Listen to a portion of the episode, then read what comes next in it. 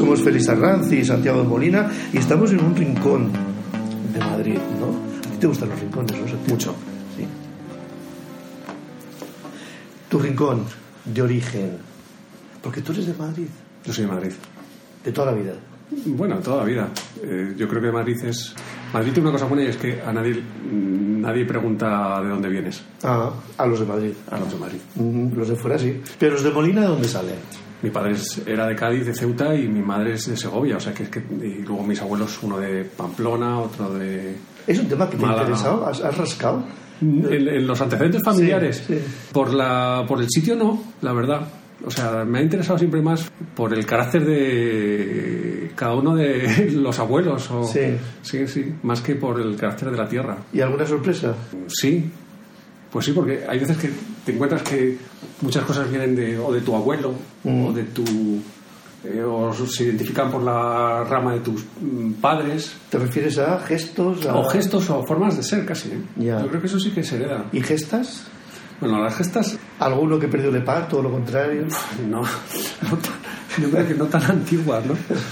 Yo creo que las gestas eh, que guardan las familias son en realidad aventuras eh, que tienen que actualizar las generaciones nuevas. Siempre.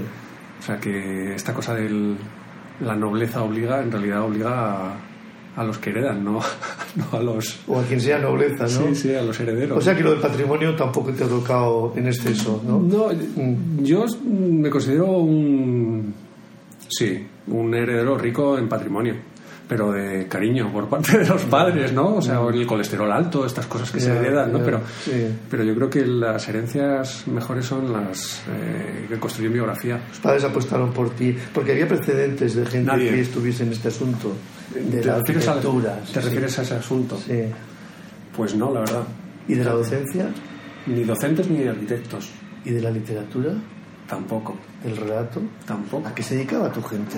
Pues mira, mi gente, eh, lo más cercano a la arquitectura, eh, yo recuerdo de pequeño el, el ir a visitas de obra con mi abuelo, Ajá. que tenía una pequeña constructora en Segovia. Mm. Y, y sí recuerdo el, los peldaños rotos hechos de piezas de ladrillo, ¿no? estas cosas que se hacían en, hace años. Esa sensación sí de, de estar pisando peldaños irregulares de una obra sí que, sí que la recuerdo. ¿Era algo que ocurría a menudo o...? No, bueno, ocasionalmente, pero, Mm. pero son cosas que luego de repente, eh, cuando haces la vista atrás y dices, eh, ¿yo por qué acabo eh, dedicándome a esto? Yo creo que esas primeras cosas sí que tienen que ver. ¿no? Al final, una aproximación casi a ir pisando Sí, una fijación, de ¿no? obras. sí, Una conversación con el abuelo, sí, sí. O sea, que no sabes muy bien por qué te apuntaste a la facultad. Sí lo sé, sí Ah. lo sé, sí, sí lo sé. Sí, sí soy consciente de, de haber decidido eh, como bruscamente, ¿no? Uno te- también tiene, vamos, como ciertas inquietudes, ¿no? O sea, eh, inquietudes que si quieres también por eh, la literatura, por las matemáticas que no se te dan mal, el dibujo te gusta y llega un momento que que dices es que esto es lo mío ¿no? Te la aconsejaban más también, supongo, ¿no? Dabas el perfil, por lo que estabas diciendo. Ah, daba más o menos daba el perfil pero luego también te digo pasó una cosa curiosa y es que me encontré con un tipo que no sabía quién era porque cuando antes de decir eh, nada eh, Lo conoces. no lo conoces bastante entusiasta raro que le escuchas una cosa una vez dices este tipo no sé qué tiene pero lo que cuenta es interesante Ajá. y que luego al cabo del tiempo eh, descubrí que era Oiza Ajá. que eso es una cosa bonita no porque ¿Dónde lo viste? ¿En la tele? Mm, Pues fue fue en una conferencia, fíjate, es una cosa Pero no en curiosa. Segovia, en Madrid. No, en Madrid, en Madrid. Mm, Y de estas cosas que también te ayudan a decidir, o sea, claro, en bachillerato. sí, por ahí. Sí. Hombre, es que después de asistir, de- después de cruzarte con Oiza, si no haces arquitectura es que te pega un golpe. Seguramente, Sí. seguramente. ¿No?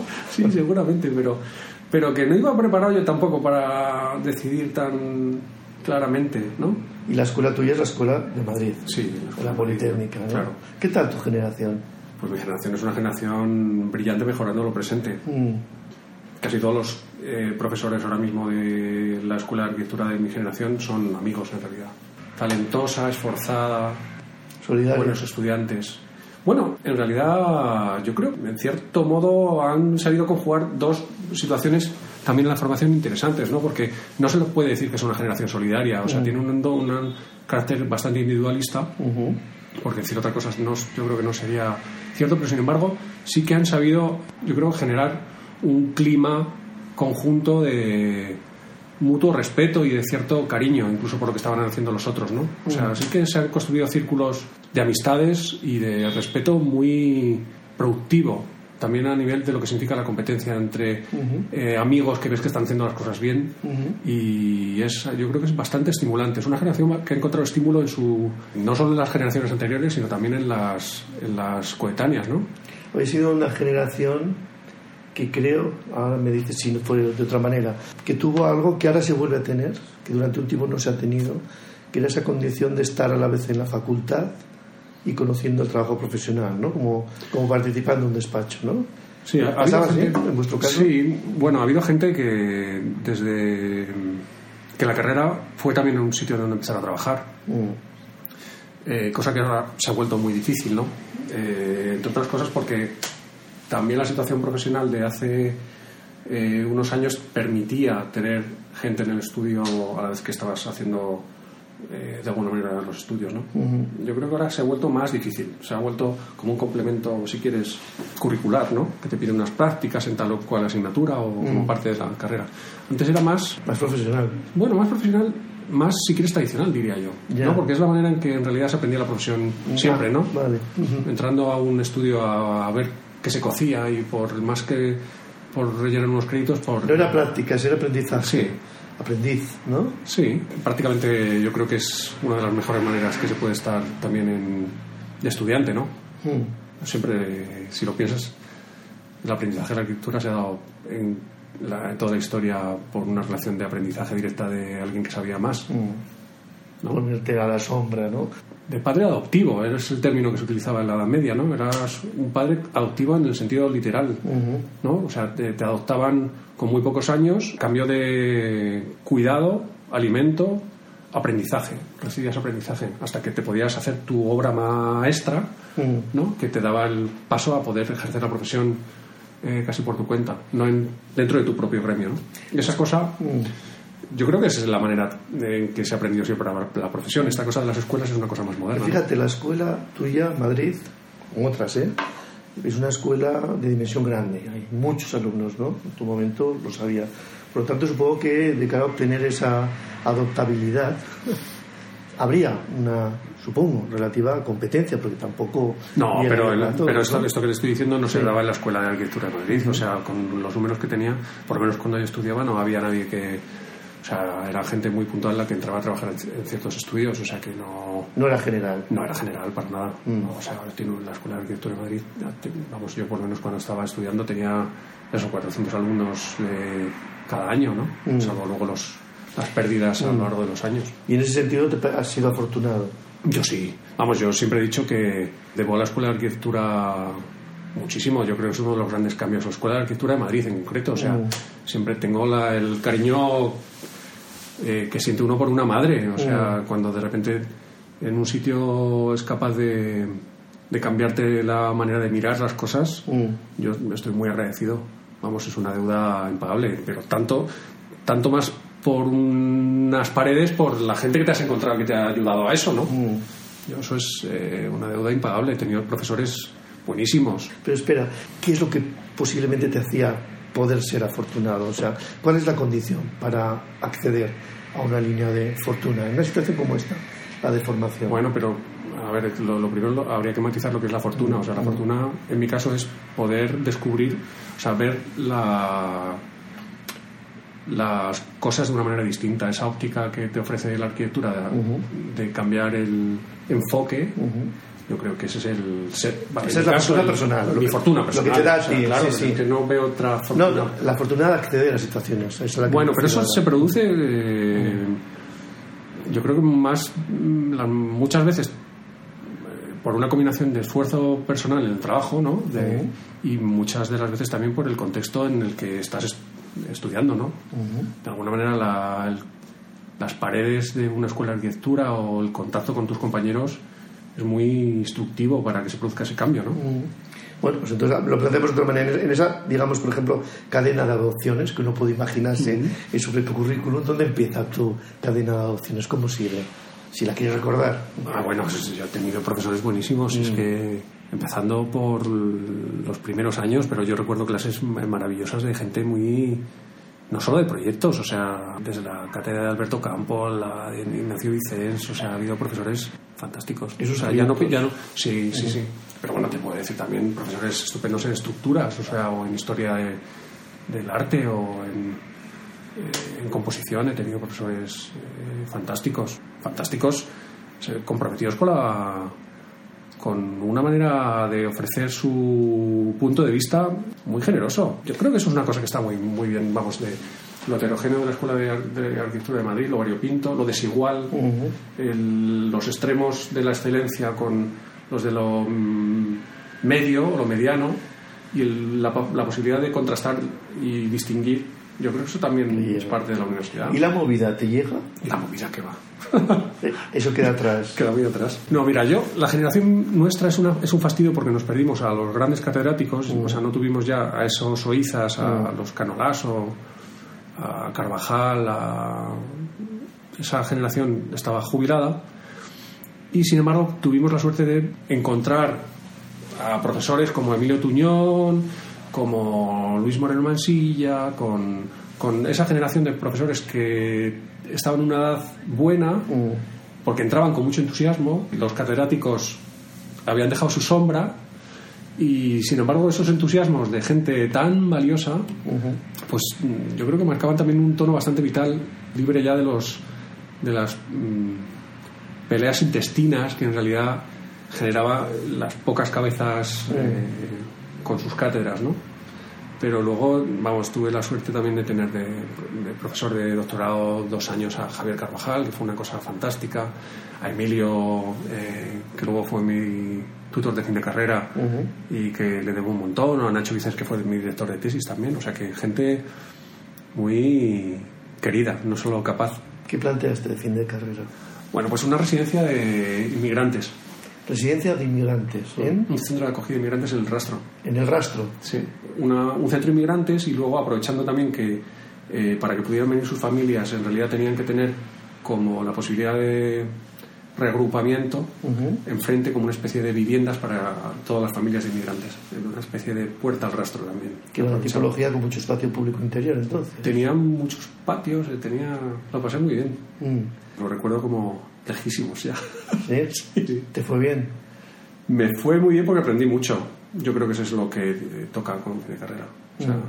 Yo creo que ese es el, objetivo también. O sea, un fin de carrera es un. Bueno, tú que eres profesor, sabes que es un momento muy especial para la, vida de un estudiante, ¿no? Porque mm. se juntan muchos de los deseos futuros con traumas que has arrastrado durante la carrera. O sea que es un momento muy especial que hay que aprovechar. En España, arquitectura es una carrera profesional te dio la profesión? Pues mira, el fin de carrera, yo creo que como hoy, es yo creo que sirve, en mi caso sirvió no solo para acreditar así a nivel legal que uno tiene las competencias, que esto sería como la cosa sobre el papel, sino eh, que como casi todos los fines de carrera es un pasaporte para poder encontrar trabajo. Cuando se enfoca desde ese punto de vista, se vuelve más productivo para los propios estudiantes y quita más traumas menos visitas al frigorífico mientras está haciendo, ¿no? Mm, ¿Lo orientaste así entonces? Sí. Como tu primer encargo. Sí. Bueno, como, como, como el último, como un currículum para lo que viene después, ¿no? Se enlace. ¿Y quién te lo compró? ¿Quién me lo compró? Pues eh, te refieres con quién empecé a trabajar después de... Bueno, pues eh, yo salté de varios sitios. Eh, algún escarceo con... Trabajé en un... Acompañé muy poquito tiempo a a Cano y Selgas en, una, en un proyecto en Mallorca, y luego hice algún concurso, montamos luego un estudio, hice varias cosas durante unos cuanto, un cuanto tiempo, vamos. Es la etapa promiscua. Bueno, más que promiscua, es que eh, los arranques tienes que. Uno sale con muchas ganas, ¿no? Y en ese mm. momento también eras capaz de montar con muy poquita cosa, con reformas y con algún concurso, te lanzabas a montar un estudio con bastante mm. más. Eh, inconsciencia que, que, lo que harías ahora, ¿no? Mm. Pero vamos, yo a la vez eh, que acabé la carrera también tenía muy claro que, que me habían echado muy pronto de la carrera y que tenía que seguir estudiando. ¿eh? Ah, eso lo viste claro. Sí. ¿Y en ese momento dibujabas a mano o ya estabas metido? Mira, el- el mi fin de carrera fue el último proyecto que hice con, a mano. O sea que. eh, y el- pero yo sabía dibujar a- con ordenador. Y eso fue también como un buen, una, buena despedida. Eh, enseguida me puse a hacer la tesis, que ese fue también, lo tenía claro, que ¿Alguien te convenció de que ese era el camino? para ser un poco menos ignorante, ¿te refieres? Bueno, o para tener la tesis doctoral, supongo. Bueno, la tesis doctoral, la verdad que cuando la hice, que fue muy pronto, porque no era muy normal acabar la tesis con, con menos de 30 años, Mm. por lo menos hace 20. De verdad que en mi caso fue para seguir estudiando. O sea, eso sí que lo he tenido bastante metido dentro, ¿no? O sea, que siempre una de las motivaciones, en mi caso, fuertes han sido el hacer trabajos que me permitieran seguir aprendiendo. Tu tesis cruzaba ya cosas, ah, no solamente la arquitectura, ¿no? Pero haber leído que el título era collage y arquitectura, ¿no? Con lo cual, cuéntanos un poco de esa tesis. Pues, ¿cómo es posible que la historia de la arquitectura contemporánea, o moderna si quieres, se haya explicado de una manera tan eh, blindada a la realidad que ofrece cuando la miras más o menos con cierta detalle? O sea, en realidad eh, está muy llena de cosas incorporadas muy difíciles de explicar desde el programa puramente moderno. Y eso es una realidad que a mí me chocaba. O sea, es un procedimiento bastante mm, moderno y poco justificado. Y ese es un punto que me interesó. Ah, lo entiendo como alguien que intenta quitar la pintura vieja de un marco de madera, algo así, de capar las cosas. Bueno, más que nada, Limpiar. intentar llegar. Bueno, tiene el procedimiento del collage, también te das cuenta que es una. que requiere bastante delicadeza, ¿no? Porque es. Primero hay que atrapar las cosas, capturarlas, limpiarlas, porque si no las limpias luego, como sabemos todos que pasa con el pegamento, no pegan No ni pega unas bien. con otras. Y ese es un procedimiento que es bastante atípico también en la arquitectura, porque no se pueden coger las cosas literalmente. Mm. No utilizaste el método crítico paranoico para No. lo imposible de enlazar. ¿no? No. Aunque luego medio lo aconsejes, ¿no? Mm, Bueno, más que aconsejarlo, me o sea, yo creo que tiene una... Habría que explicar lo que es el método crítico paranoico, porque es, Sí. un- es una cosa que eh, de la que habla Kulhas Ujú. En, en este libro de Delirious New York en el año setenta y tantos, 79. finales, 78, sí, a finales de los, de los 70, Sí. y que viene a decir que en realidad, como un subterfugio, eh, la coherencia en arquitectura no es necesaria, porque una vez que dices esto lo puedo coger de aquí y esto de allá, y en realidad este método crítico paranoico permite juntar cualquier, cualquier cosa, acaba derivando en eso que acaba diciendo luego más adelante, que es lo de bigness, Ujú. ¿no? que para los proyectos grandes en realidad una sola idea es insuficiente. Ya. Necesitas juntar por lo menos varias ideas. Ujú. Y entonces los procesos de coherencia tú no estabas en esa fase No. momento de la tesis. no, no. O sea, yo estaba más intentando. delicado. Sí, Bueno, más que, más que delicado, estaba intentando averiguar por qué Le Corbusier era tan salvaje o, o por qué Kulhas hacía lo que hacía o cómo Prouvé había sido capaz de montar una casa con restos de cosas. Ah, tiene una lógica de casos, tu tesis, Sí. entonces. Había una parte general al principio Ujú. eh, que intentaba establecer las, el funcionamiento del collage, luego las diferencias del collage en arquitectura en cuanto a procedimientos y luego estudiar casos concretos. Muchos casos. Bueno, del orden de 10, una cosa así. Ujú. Lubezkin, Kulhas, Prouvé, qué pasaba con el, la posmodernidad también, con esta, con esta cosa de los chistes de los enanitos y, Ah, y las cariátides y... mm. Eso es Lubezkin, sí. Sí. Ajá. Vaya, vaya nómina, ¿no? ¿Eso es algún El- ruso? Eh, no, rusos no, Ah. aunque los dejé... Para más adelante. No, para más adelante no. Los rusos estaba- estaban metidos en realidad desde el procedimiento del collage eh, plástico, casi como el montaje ¿no? de, de fotografías, porque sí que había muchos Ah. rusos que estaban haciendo ese tipo de cosas. Claro. pero en realidad se trataba más que nada de investigar. eh, Estás cosas. poniendo a prueba un procedimiento, por lo que dices, Sí. casi. Bueno, descubriendo cosas, ¿no? Yo creo que al final eh, también el collage tiene una cosa, yo creo que interesante, y es que explica muchas de las posibilidades de recomposición en un momento en que la arquitectura no, no era capaz de unificar eh, lo que tenía alrededor, ¿no?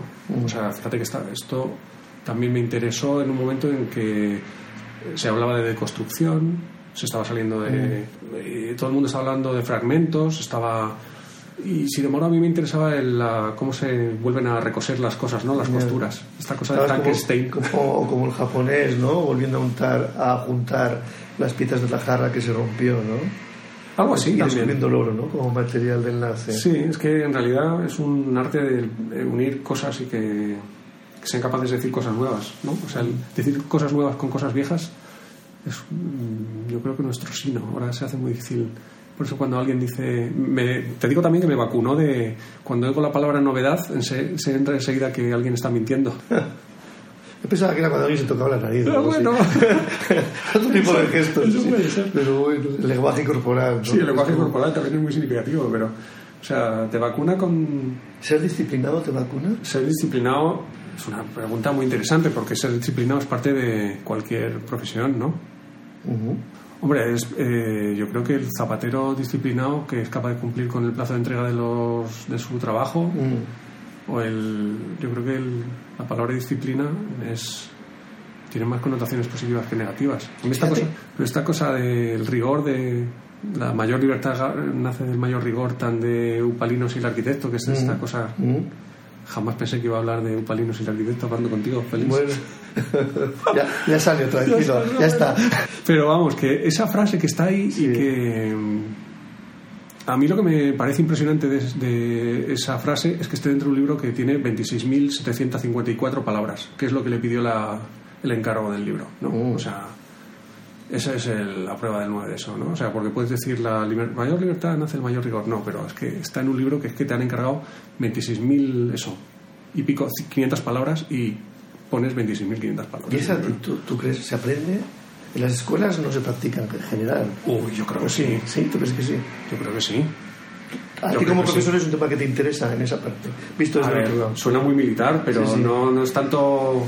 A ver, la disciplina es palabra que de verdad que suena muy militar, pero tiene que ver con las propias herramientas de tu profesión. O sea, cuando se dice eh, las herramientas disciplinares o se utiliza, no es tanto someter, sino eh, conocer los instrumentos de que, que tienes a tu alcance para poder sacar lo máximo posible con ellos. O sea, no, no puedes renunciar a cosas que son propias. O sea, puedes hablar de, de lo que quieras en arquitectura, puedes hablar de filosofía, o puedes hablar de, se ha hablado, ¿no? De semiótica, o, de, o puedes hablar de biomorfismo, o puedes hablar de parametricismo, pero lo siento, pero tienes que al final recurrir a cuestiones propias de tu oficio para, para poderlo traducir a un elemento construido o a, o a otra cosa, ¿no?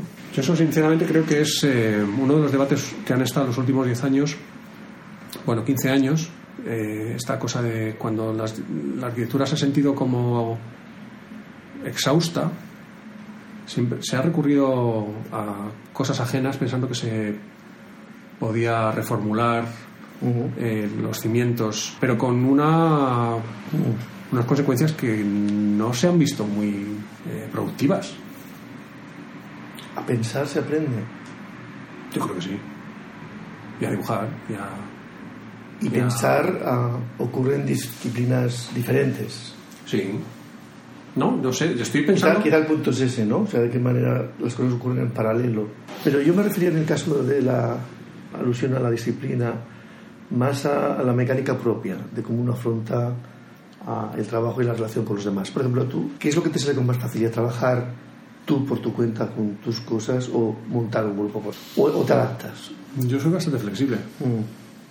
Sí, sí. Vamos, soy flexible porque que soy arquitecto. Si es que no, no, no te puedes permitir no ser flexible. O sea, es una necesidad profesional, yo creo. O sea, Boigas decía sumiso. bueno, sumiso es una palabra.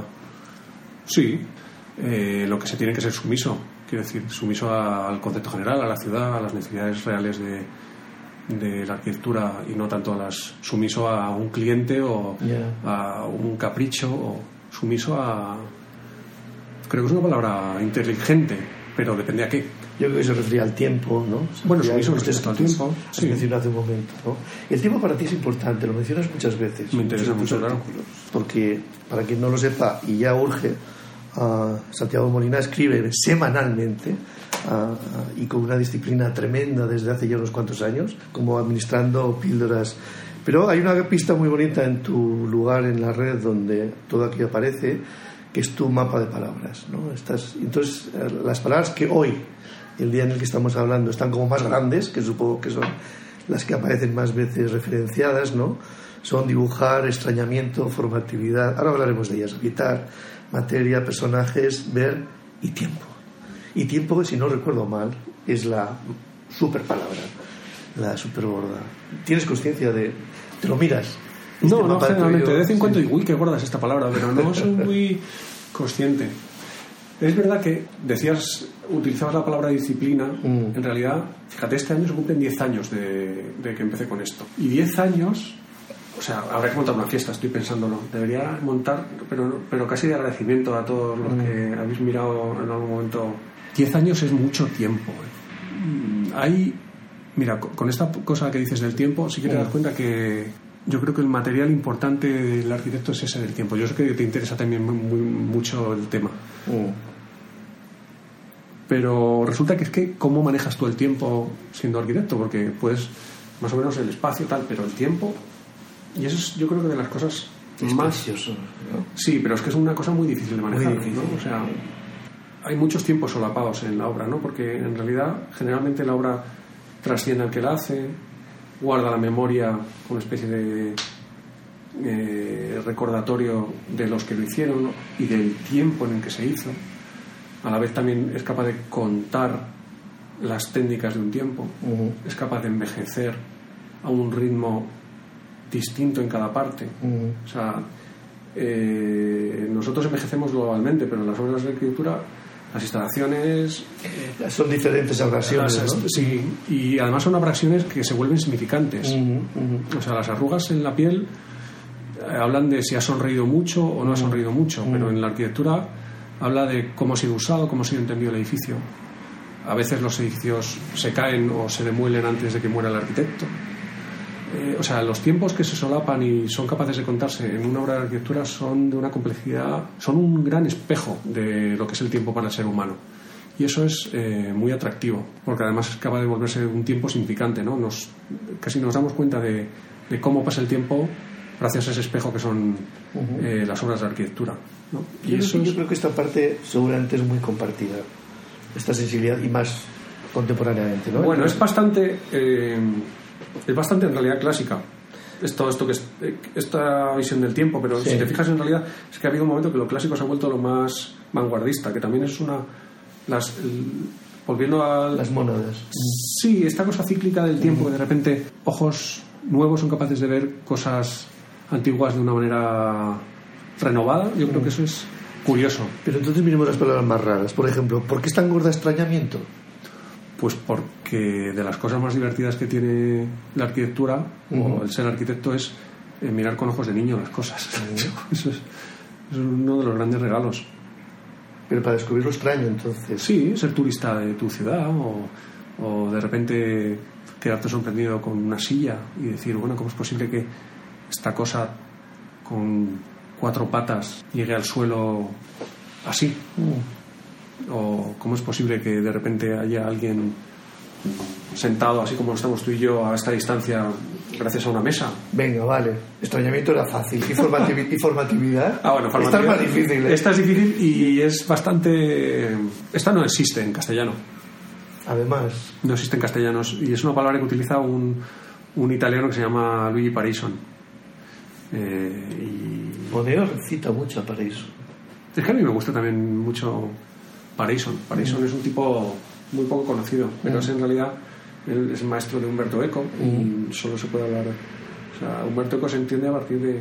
Pero bueno, eso es como Y hay que entender a dos entonces, a Eco y a Parison. Bueno, no, pero Parison es el, hace un libro, escribe un, libro de, estética que se llama Teoría de la Formatividad. en los, eh, que está traducido además en castellano hace no mucho y que es un libro muy interesante. Hay que tener eh, paciencias, no, pero es un libro bien interesante, sí. Mm. Sí, sí. Habla de lo que significa, del papel del intérprete a la hora de, de entender lo que significa como creador de, de la propia obra, que es una cosa que luego recoge Humberto Eco. O sea, es, una- es un tipo bien. Está muy bien. Es Para algo que te afecta. Bueno, yo creo que, claro, que te afecta, ¿no? O sea, es una palabra. Es que, ¿cómo se hace, cómo se forma la forma? Es un. es- o sea, la arquitectura es un problema de forma, al final. Claro, nos afecta. Mm. O sea, por eso es el. O sea, cómo se forma, cuáles son los procesos de, en que la forma adquiere eh, sentido, ¿no? Eso yo creo que nos afecta a todos. Ah, Santiago, tu manera de trabajar ah, en las diferentes cosas, ¿no? Por ejemplo, esos artículos que se construyen semanalmente, ¿tienes un procedimiento? ¿Has llegado como a establecer una rutina que te permita liberar la situación o cómo lo haces? Pues mira, eh, yo siempre lo he dicho que en realidad era una prolongación de las cosas que se hacían en, en clase. O sea, la salida de, clase, o sea, en realidad nacen como el entendimiento de que los alumnos, eh, cuando salían de clase, se habían quedado una serie de temas pendientes y Mm. que a uno le gustaría completar, ¿no? Una especie de suplemento, una Mm. adenda o una especie de eh, epílogo a lo que algún tema que había quedado pendiente de clase. Lo que pasa es que al muy poco tiempo, de repente eh, te escribe un tipo desde Perú. Qué interesante esto que habéis puesto de tal. Y yo me, me temblaron las piernas, claro, porque te das cuenta que es que en el- la cosa del mundo digital el mundo es mucho más grande o mucho más pequeño, como quieras verlo. Y, y entonces se genera una especie de red eh, mucho más compleja y, en- y entonces los estímulos empiezan a ser distintos. Ah, y les prestas atención y te influyen. Sí, Claro, tienes- por ahí tienes como una tienes- entrada de cuestiones a tratar. entonces. Sí, no solo cuestiones a tratar, sino que te das cuenta de que, el- de que hay mucha gente que le interesa la arquitectura No, por supuesto. además de los arquitectos. Y que gracias al mundo en red, no solo la universidad, la manera en que se enseña, eh, se ve transformada, sino que el campo de intereses de la gente, todas esas gentes que hace, hace tiempo te encontrabas eh, y te decían, ¡ay, qué bonita la carrera de arquitectura! A mí me hubiera gustado, eh, pero es que no dibujaba bien. ¿no? Y esa conversación o esa vocación como de café, la gente era capaz de leer, aunque no fueran arquitectos, cosas de arquitectura. Y ahí está el equilibrio, ¿no? O sea, siempre ha estado... Sí, pero entonces tú, en, en esa lectura que haces de la reacción de la gente, ¿no? Y de esos temas como que rebotan, ¿confías en tu memoria? O sea, ¿los vas como recordando o tienes una lista? Pues eh, la mecánica tiene que ver con muchas de las, sigo manteniendo eh, algunas de las cosas que tienen que ver con la, con la docencia, cosas que se han quedado pendientes, algunas de las cosas eh, que estoy preparando alguna conferencia y algún trozo de conferencia entra o de charla o lo que sea, algún trozo de escrito, o sea, en realidad sigue siendo todo una especie de eh, collage porque eh, vas recogiendo pedazos de cosas. En realidad, últimamente tienen forma, eh, una forma que está ordenada previamente, aunque no se vea el plan de fondo, Sí, sí. pero eh, los tres últimos años están recogiendo con algunos señuelos de lo que van a ser próximos escritos, por ejemplo. Sí, bueno, eso se ha evidenciado. Hay como una maraña en la que vas como enseñando efectivamente los, los anclajes que van ligando, porque de hecho tu blog o tus textos empiezan a autorreferenciarse, o sea, a ligarse unos con otros, que es una, es una situación muy divertida además de ir leyendo y ir saltando como si fuese un raloyuela del Cortázar, pero de verdad, porque el de Cortázar era un poco de mentira, porque al final leías con orden. Igualmente había un orden A y un orden B. En tu caso no. La, la- el hiperlink es, es real, ¿no? En tu caso, con esa referencia directa.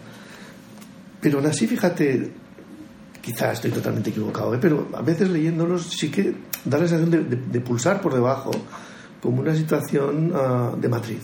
¿Qué viene antes? ¿La, la referencia, la cita?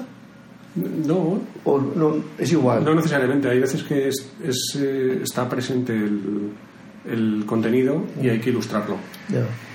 Hay que buscar entonces. Sí, y hay veces que es al revés. O sea, está la imagen y la imagen eh, está reclamando su pie de página, ¿no? Mm. Bueno, ahora ya me has liado, porque ese era el tercer tema. Claro, ¿cómo se...? No, porque claro, textos tienen muchas cosas maravillosas.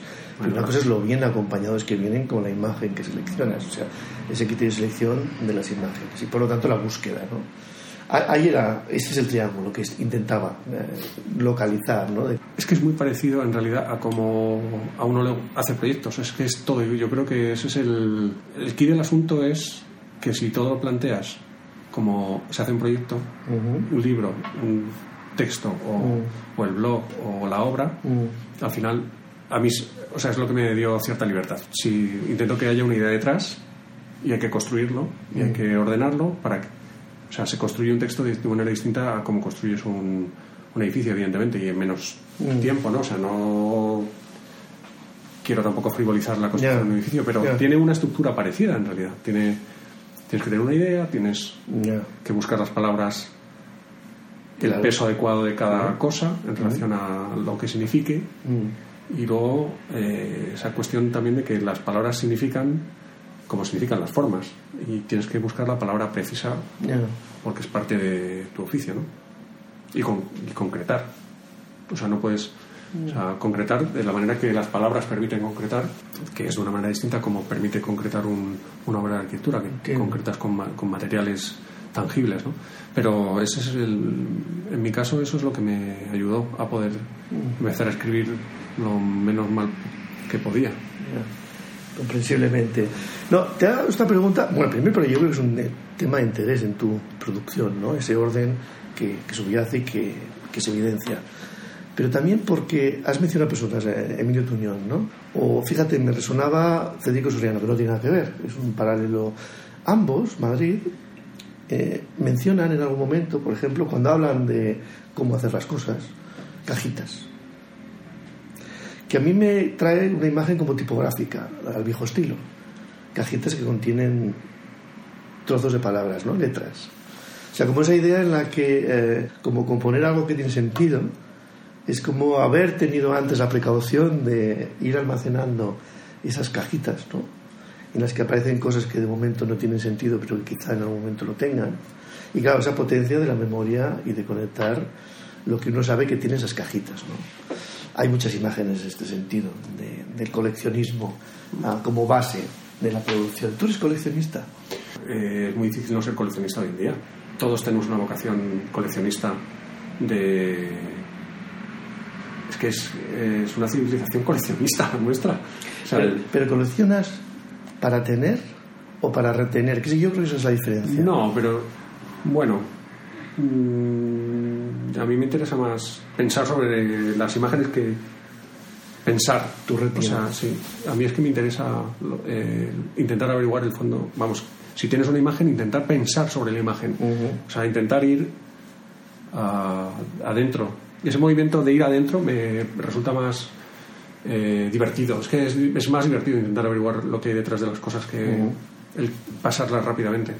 Vamos, a mí es lo que me divierte más, ¿no? El intentar mirar detrás y cómo están hechas eh, y por qué y por qué son interesantes o, tristes o poderosas y intentar desmenuzarlo y analizarlo con, con mi herramienta que es la única que tengo ¿no? que es son una mirada más o menos afilada por, por la disciplina de nuevo, ¿no?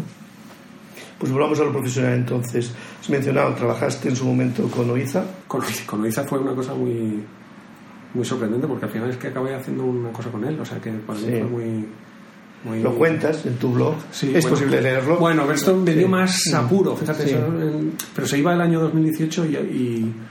Trabajaste con Oiza, mm. también trabajaste con Monio, con Monio creo que en la maternidad, ¿no? Mm. ¿Qué te pidieron? cuando trabajas con ellos? ¿Qué te pedían? Seguramente no era lo mismo. No, bueno, con, con, Iza fueron unos eh, muy pocos meses, o sea, eh, fue, una, fue un regalo, un regalo de inteligencia, porque uno Iza a un, a un mayor, fíjate que, que me lo pasé como enanos.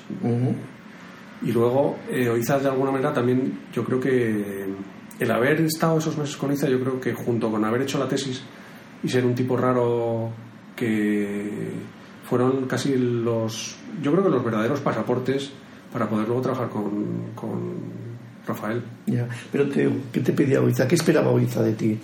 Ayuda, igual que Rafael, vamos, en realidad piden ayuda para ya, vamos, lo han explicado yo creo que, sobre todo Rafael, muy claramente, o sea, eh, para intentar eh, resolver, sacar agua del pozo, ¿no? Esta cosa que dice tan bonita Rafael de, Mm. de su propia obra, ¿no? El estudio con que, que te pide Rafael es, es un compromiso, es una manera de... A ver, lo voy a decir de una manera más sencilla, o sea, yo creo que son los... Este tipo de estudios, lo- en el caso biográfico mío, pues la proximidad a alguien como Rafael o a alguien como Iza, en realidad es, es eh, lo ha vivido cualquiera que pasa por el estudio, es tener claro el, lo que significa en realidad ser arquitecto. Pues una cosa es eh, cómo la carrera te cambia la visión, otra cosa es cómo la tesis doctoral es capaz de transformar y ordenar tu manera de eh, afrontar las cosas. Y luego está el cambio sustantivo que es tener la proximidad de alguien que la arquitectura no es un es algo inherente a su actividad diaria. O sea, y no me refiero a el simplemente el que hace obras de arquitectura, sino que siente la arquitectura como parte de una de la vida. Y ese es un, el contacto con este tipo de maestría, yo creo que es eh, no solo entusiasmante, sino te cargar con la responsabilidad de saber cuáles son los baremos con los que se mide una profesión y te coloca en un panorama distinto de, te hace relativizar las tonterías eh, ¿Eso es permanente o eso es lo que tú sentías hace 20 años cuando trabajabas Eso es verdad con estos arquitectos? eh, yo creo que es permanente Es permanente. Por ejemplo, tú ahora cuando estás desarrollando un trabajo profesional o cuando lo has desarrollado, con la gente que podía trabajar contigo, ¿tu petición era equivalente, era del mismo orden que la que se te hacía a ti hace 20 años? Mm, ¿Qué les pides tú a la gente que te ayuda? Pues eh, básicamente que intenten hacer lo mejor que puedan, ¿no? O sea, con lo que puedan, lo mejor que puedan. Ese es el que es en realidad lo que uno hace. El asunto de esto en realidad es saber que que te mides con una disciplina que tiene 4.000 años. O sea, y esa ese es el eh, que enseguida es muy fácil perderse en es que de verdad que te vacuna contra vamos en mi caso eh, hizo ver que la profesión hay muchas maneras de ejercerla por un lado y que por otro una de las más divertidas es saber que, que sentirse de heredero y depositario de una profesión es de las cosas más divertidas. Supongo que con la misma dignidad que un médico o con, que un abogado. O sea, con esto no quiere decir que sea la profesión de arquitecto otra cosa que una profesión de servicio. ¿eh? Esto a veces se nos olvida, ¿no? Que, que estamos metidos en una cadena de gente que ha estado antes, gente que va a venir después. Tenemos la responsabilidad también de dejarlo la cosa un poco un- ligeramente, por lo menos, más eh, em, Limpio.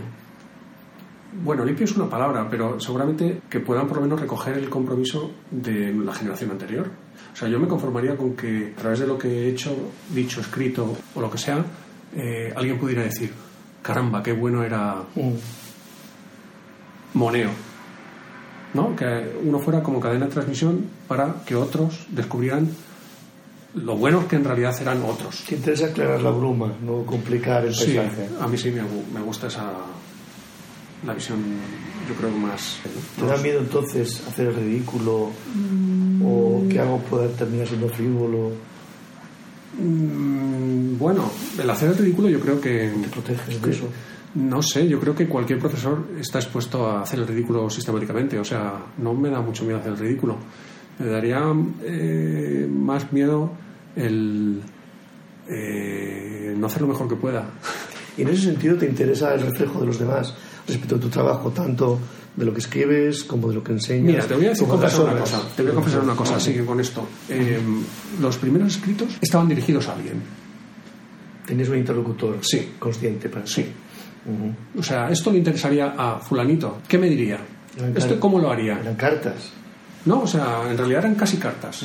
O sea, al principio, el comienzo de los escritos o muchos escritos siempre, siempre tienes como la referencia de esto. ¿Le interesaría leerlo a fulanito, a tal? Y eso, en ese sentido, también porque es que el rasero eh, ayuda a eso, ¿no? Pero, jovellanos. bueno, es una manera bien, de... bien. Tú te imaginabas el interlocutor. Sí. Eso te ayudaba también Sí. a construir la situación. Pero no todo el mundo... O sea, eh, llega un punto en el que no te puede interesar ni importar la opinión de todo el mundo, evidentemente, ¿no? O sea, interesan ciertas opiniones. O sea, no, una vez que estás expuesto, ¿no? supongo que no, interesa la opinión de todo el mundo. ¿Te aparecen haters? Mm, bueno, ¿sabes qué? Lo que pasa que es que... Sería, sería raro que no. No, pero ¿sabes lo que pasa? Es que las opiniones ajenas, si estás muy atento a ellas, es que se vuelven una cárcel. No es tampoco tan interesante. Yo creo, yo creo que es más interesante, el, por supuesto, el, las opiniones cualificadas o las opiniones que te interesan o te importan o pero lo demás me, soy mm. bastante independiente. Tengo la suerte esa de, en ese sentido, de más, bastante libre. Pedaleas más rápido y sabes que la semana siguiente tienes una nueva situación, ¿no? También es tranquilidad. Pero entonces dejemos de lado el texto un momento, que quizá la consecuencia eh, es más difusa, ¿no? Eh, la arquitectura construida, entonces, ¿te interesa cómo la habitan aquellos para los que la has hecho, los sigues? Yo sigo, claro. Mm. Y me interesa mucho. Yo creo que eh, creo que eso es una de las partes olvidadas que deberían ser recuperadas ahora, ¿no? O sea, ¿qué le pasa a los edificios cuando, cuando los has lanzado al mundo? Y creo que es bastante positivo que te den tortas los edificios en ese sentido, ¿no? O sea, que te digan, esto se te escapó o esto está siendo interpretado de otra manera. Mm. Eso creo que es bastante... O se está limpiando esto mejor o peor, o este suelo está aguantando bien, o... Yo, eso es un ejercicio bastante productivo. O sea, un edificio te enseña una vez que lo has entregado. Todavía no he vivido la situación de que te demuelan uno de los que has hecho, pero, pero ese debe ser un momento también como curioso, no sé. ¿Has tenido suerte en tu relación en este triángulo de quién lo hace, quién lo pide, quién lo proyecta? he tenido, pues como todos los hijos de vecino, eh, que pelean mucho, pero no me arrepiento de lo que he hecho. Y eso no es tanto por.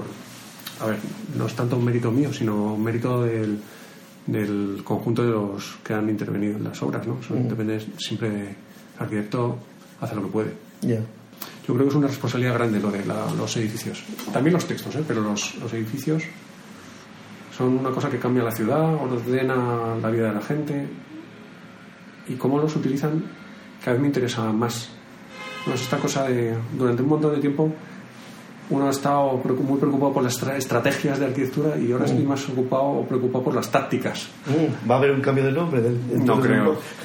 no creo, pero, pero las sí tácticas es algo muy marinero, ¿no? Sí, pero entre, frente a las estrategias, yo creo que la cosa de las tácticas es esa cosa que hacen en realidad los usuarios.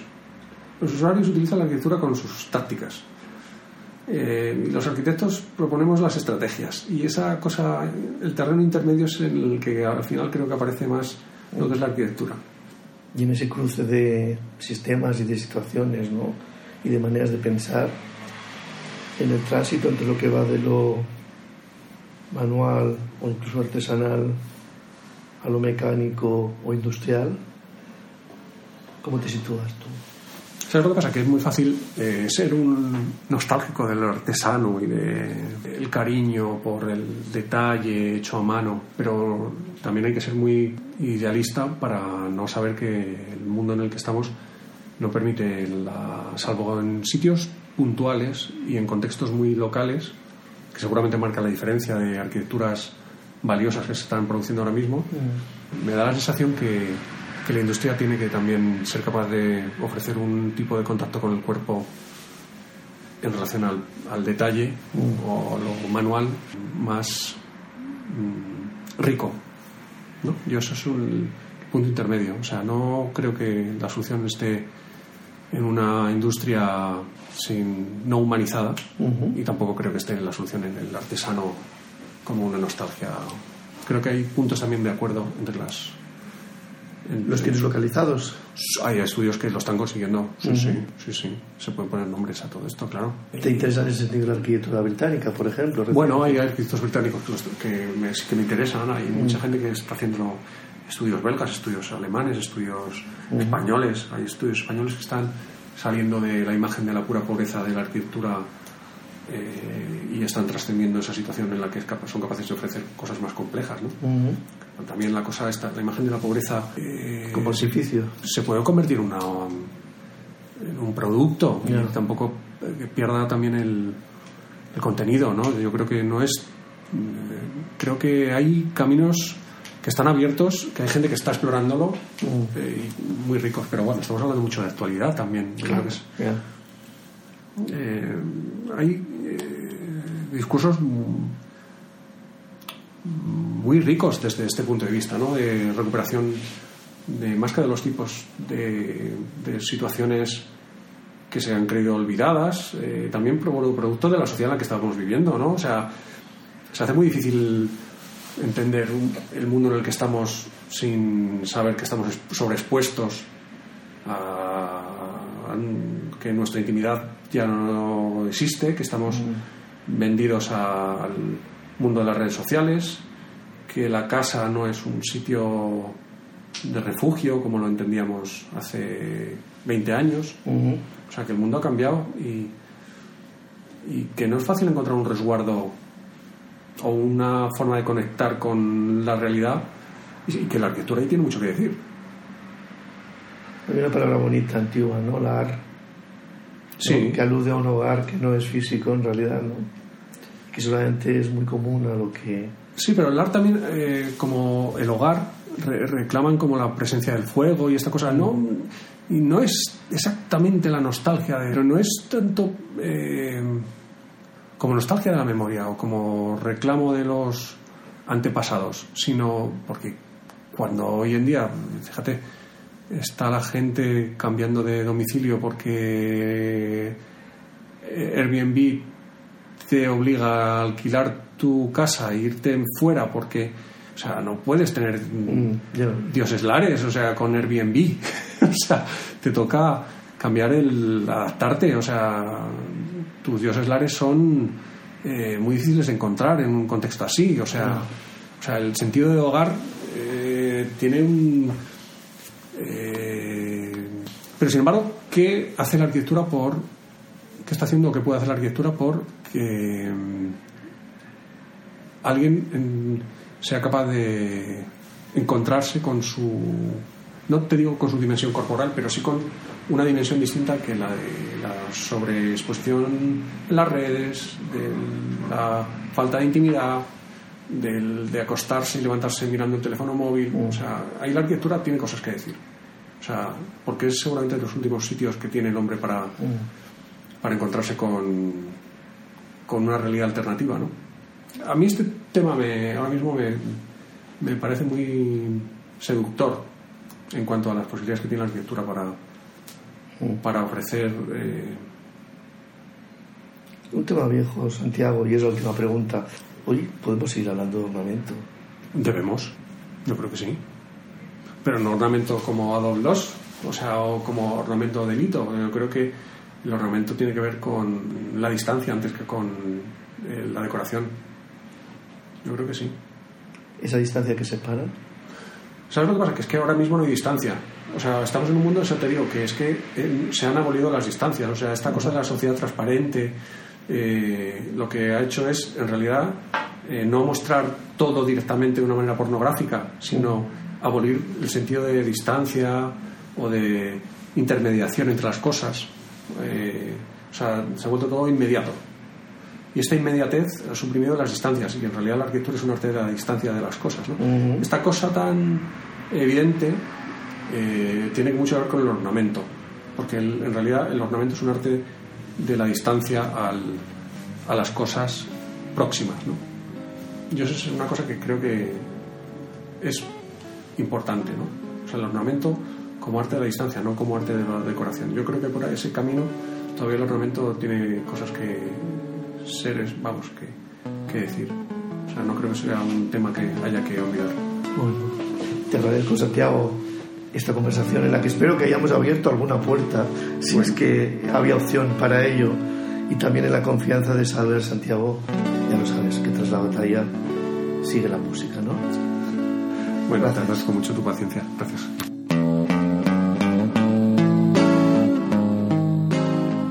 La colección completa de podcast puede oírse o descargarse desde la página web de Scalae y también desde la app Universal, que sirve tanto para androides como para dispositivos Apple. Son completamente gratuitos. Pueden encontrarse en la red internet, deletreo la dirección www.scalae.com S de Sevilla, C de Cartagena, A de Ávila, L de León, A de Amposta, E de Esperanza. Punto net.